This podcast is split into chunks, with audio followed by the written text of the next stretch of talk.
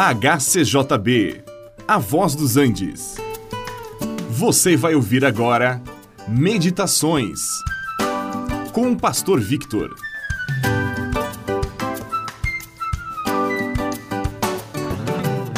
No livro de Atos dos Apóstolos, capítulo 6, nós lemos o seguinte: Naqueles dias, multiplicando-se o número dos discípulos, houve murmurações.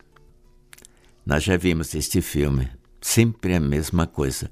Quando uma igreja, uma empresa ou um grupo qualquer de pessoas aumenta, também surgem problemas internos.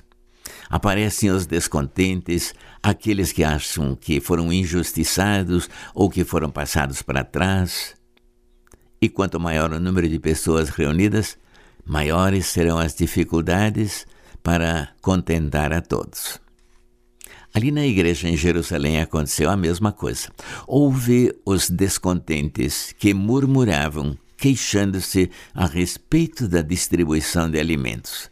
Coisa tão pequena.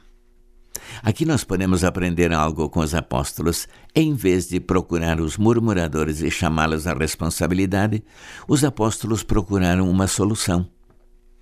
É tão fácil, só que geralmente nós procuramos um culpado e não uma solução. A solução que foi encontrada era colocar sete pessoas encarregadas daquele ministério para não aumentar a responsabilidade dos apóstolos. Escolheram, pois, sete homens com boa reputação, que eram homens cheios de sabedoria e cheios do Espírito Santo. Homens sérios com Deus, controlados pelo Espírito Santo. E sabe, deu certo. Quando algo dá certo, logo aparecem aqueles que têm inveja, procuram destruir aquilo que está dando certo. Pessoas que não tinham nada com isto começaram a discutir com Estevão, que era um dos sete, e este acabou sendo preso. Levantaram testemunhas falsas, subornaram outras e Estevão foi julgado e condenado. Morreu por apedrejamento, mas deixou um testemunho maravilhoso e até pediu que Deus não lhes imputasse aquele pecado. Aqui temos uma lição para aprender. Nós temos um inimigo que procura se infiltrar e também usa pessoas de fora do nosso círculo para atacar a obra de Deus. E a Bíblia nos diz que nós devemos submeter-nos a Deus e resistir ao diabo. Assim ele fugirá de nós.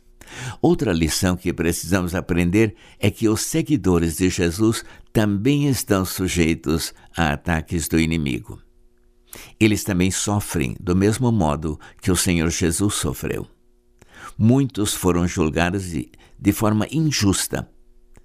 Alguns morreram como Estevão, defendendo a sua fé e o nome do Senhor. No mundo nós passamos por aflições, sim, mas podemos ter bom ânimo. Jesus venceu o mundo. Ele venceu o diabo e venceu a morte. E nele também nós podemos ser mais que vencedores.